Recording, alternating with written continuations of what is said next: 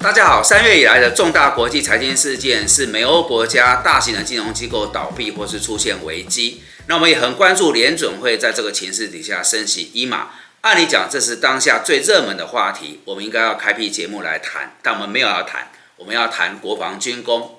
各位觉得一定背后有一些特殊的思维，欢迎收看。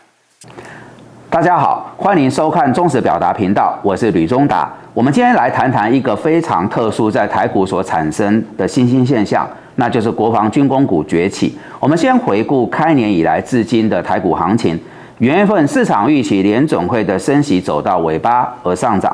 到了二月份，随着美国通膨的数据升温，就业市场紧俏，市场又预期升息循环会来得更长、更高而下跌。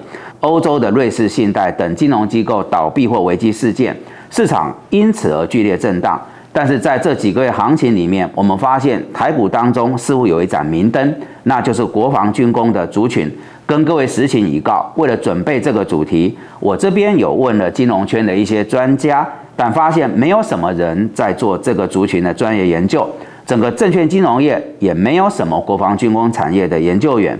这告诉我们什么事实呢？这很可能是俄乌战争爆发后这一年多所冒出的资本市场新现象，而且看起来这个趋势在短期之内也不会沉寂。因此，我们今天设定这个主题来聊聊。我们先来谈国防军工产业为什么崛起，或许要从一九九零年代谈起。一九八九年，柏林围墙倒塌；一九九一年，苏联崩解。从那一刻开始，结束长达将近半世纪美苏的冷战，开始走向全球高度的全球化，各国共存共荣，追求经济与产业的发展。由于相对是一个和平稳定的环境，各国的中央政府预算也比较没有投入在国防军工领域。但是随着几年前，美国川普政府对中国大陆发动贸易战与科技战，美中关系紧绷，似乎又回到当年的冷战时代。差别只是二战之后是美俄对立，现在的主轴则变成是美中对立。随着地缘政治的紧绷，各国开始大幅提升国防军事预算。俄乌战争爆发，大出世人意料之外，各国走回数十年前的军备竞赛。最明明显的就是一般界定为不结盟中立国的北欧国家，包含芬兰、挪威、瑞典，寻求加入北约。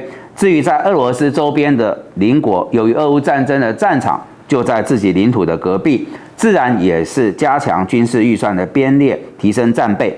另一个脉络则发生在亚洲地区，以美国为首建构起所谓的印太联盟，从外太环太平洋最北边的日本。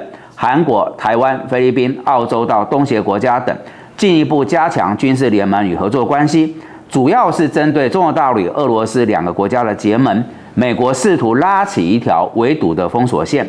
为什么要跟各位把事情谈到这么细呢？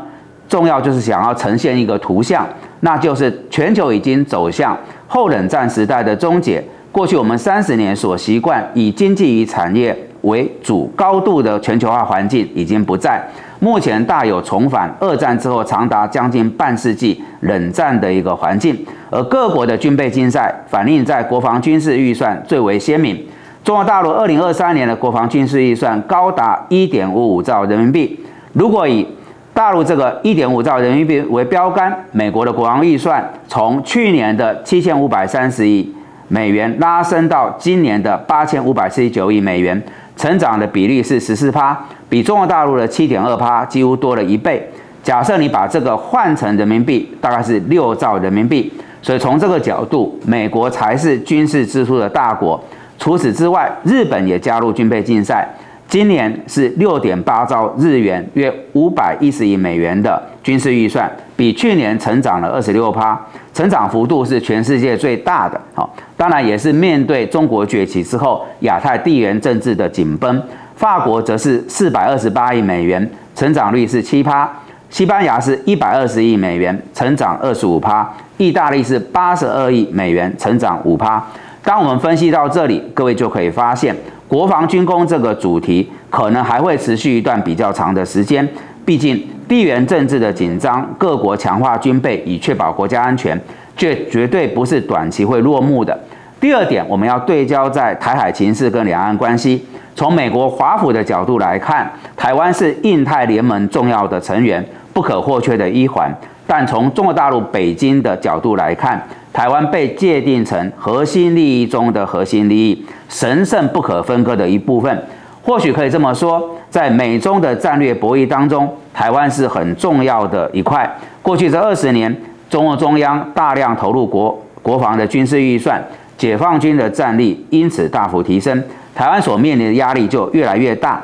面对这样的情势，有两个很清楚的方向：一个是美国大力协助台湾提升军备，另外一个就是台湾本身要加强国防自主。这几年很热门的国机国造、国建国造，就是这种精神的体现。也正因为如此，以往资本市场比较没有的国防军工概念股崛起。简单来讲，战斗机、各种类型的飞弹、海军舰艇、哦潜舰的研发与生产，正在如火如荼的进行当中。第三点，从去年三月至今，美国的暴力式升息，一年当中高达十九码的升息。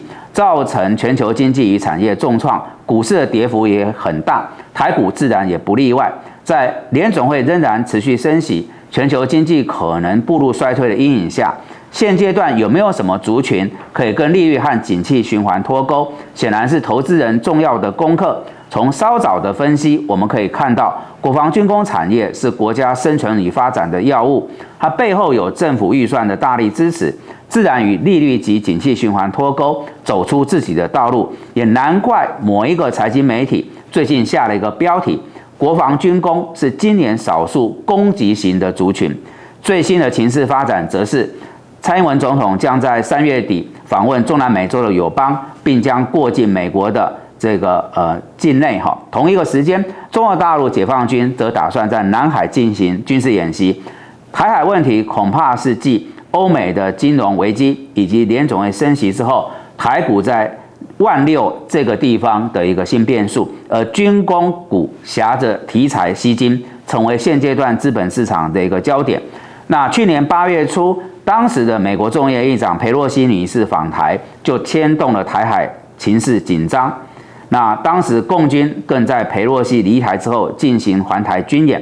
那有了这个先前的经验。台海局势可能在三月底、四月初又面临新的一个变数，而近年台海情势的紧绷，国防预算一路调升。那二零二三年台湾的国防预算是五千八百六十三亿，创下历史的新高，成长率则是十三点九趴，占整个台湾 GDP 是将近二点四趴。相关的军工概念股渴望因此受惠，这当中包括全讯、环天科、易奇、JPPKY。八冠、拓凯、荣成电、延华、成田、雷虎、合成、林华、宝一、汉翔等个股。那联总会这一波的升息循环进入到尾声了，美元指数走跌，造就外资回补台股。那在万六这个关卡，震荡会加剧。那原本涨多的股票将可能进入休息。如果各位有认同国防军工概念，建议等到量缩整理之后再介入，会比较妥当。那军工股在短期之内是市场的焦点，好，那这是可以持续保持呃追踪的。那在操作上，建议大家是朝向具备有实质业绩的军工股来做布局。你要用纯股的角度进行中长期的眼光投资也是 OK 的。此外，我们不是只看台湾的国防军工股，美国跟日本的军工产业，比如说美国的洛克希德马丁、洛斯洛普、雷神、通用电力、波音。日本则是三菱重工，也陆续成为美日资本市场的一个亮点。建议各位投资朋友，如果有兴趣也有认同，可以善用我们统一证券的副委托平台来参与。好的，以上是我们今天为各位所准备国防军工产业崛起的主题。如果大家觉得这些资讯有助于判断跟操作，敬请帮忙按赞、订阅、分享跟开启小铃铛。感谢各位的参与。